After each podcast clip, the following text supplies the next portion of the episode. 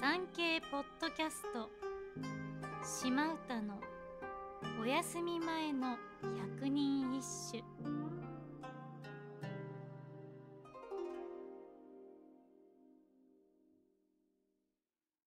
第42番。ちぎりきな片身に袖を絞りつつ末の松山波小さじとは。清原の元助。約束したのにね。お互いに涙で濡れた袖を絞っては、末の松山を波が越えることはないように、永遠に決して心変わりはしないと。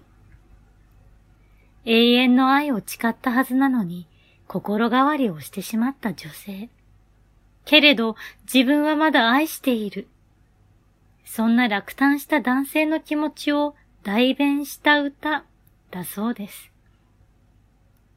この清原の元助、なかなか面白い方だったそうで、鴨祭りでうっかり落馬してしまった時、元助のハゲ頭から冠が滑り落ちたのを見た見物人は大爆笑。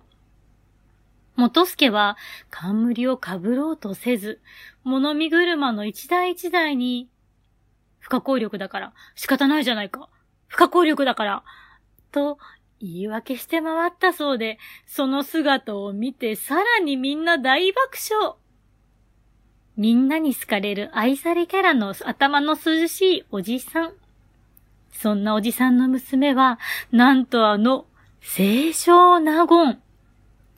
清少納言も、カツラをかぶるほど髪が薄く縮れ毛だったそうですから、歌の才能だけでなく、毛根の方も遺伝してしまったのですね。